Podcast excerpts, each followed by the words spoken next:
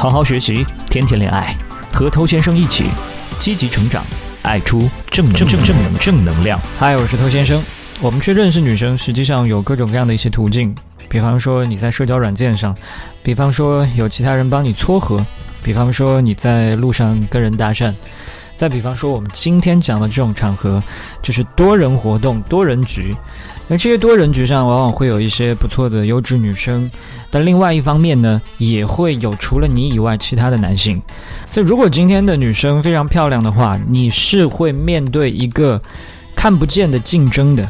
那这些男的们呢，表面上一团和气，但实际上呢，各自心怀鬼胎，暗自较劲，是吧？那很有可能，你身边的这帮朋友，他们就是比你能言善道，性格上也比你开朗，所以他们在就会把你的风头抢走。那遇到这种情况怎么办？这女生还有办法关注到你吗？其实也是有。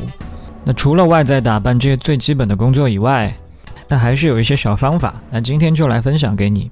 那首先我们来做一个提醒，就是不要把你们暗自较劲的那一套搬到台面上来。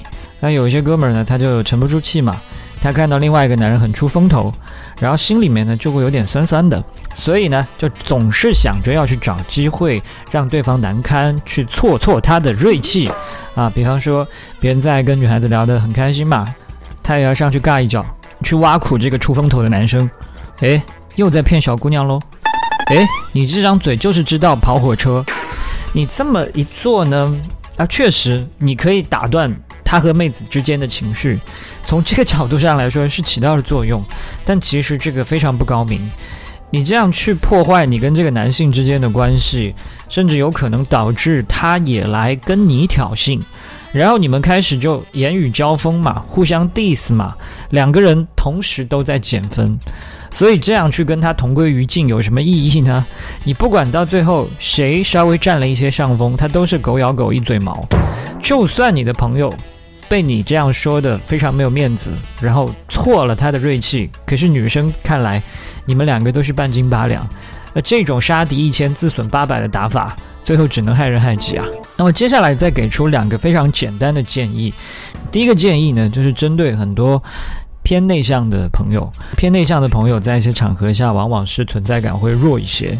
这外向对社交有好处吗？那当然是有的。他外向的行为方式本身就更容易和每一个人发生连接、发生互动，当然更容易吸引到其他人的目光。这也确实是你应该去努力的一个目标。但是，不管你多外向嘛，你总会有可能碰到可能他能量比你还要强的人，那怎么办？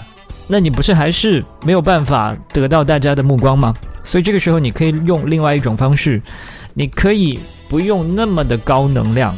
但是你应该有自己的特质，什么意思呢？比方说，现场有人很高能的情况下，大家都很嗨的情况下，你呢可以选择另外一条路，你可以选择当一个绅士路线。如果大家都是非常活跃的，你的这种截然不同，反而会更加容易被衬托出来，制造反差。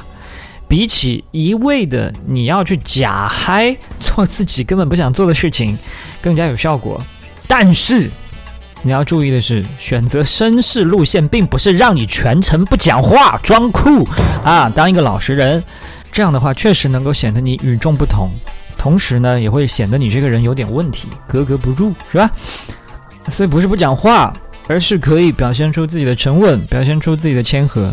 你可以少一些浮夸的玩笑，但是多一点真诚的交流，甚至可以表现出适当的贴心。这样一来的话，很多细微的举止。才会更加容易被看到。那么，如果呢，你今天进到一个环境里，你发现在座的各位都是相对来说比较绅士的，甚至比较内向的，那你怎么办？那你当然就要切换另外一个方式，你再去跟他们同样的内向、同样绅士，就会显得平淡无奇嘛。那你要用跟他们不太一样的方式，就是你成为这个高能人士，你来闪耀全场，让其他人变得更加黯淡无光。那做个嗨咖，你要注意的是什么呢？就是你注意不要因为兴奋过头，然后变成一个小丑。就像刚才所说的，你在当绅士的时候，不要变成一个不正常的人，或者过于殷勤变成一个好人。无论是哪一种模式，你其实都是一个自信、有态度的男人，只不过你在根据现场的氛围选择最有利的社交状态。好，我是偷先生，那今天我们就聊到这吧。如果你喜欢我的内容的话呢，欢迎点击关注，在未来第一时间获得我向你提供的价值。也欢迎你把节目分享给你身边的单身狗，这是对他最大的温柔。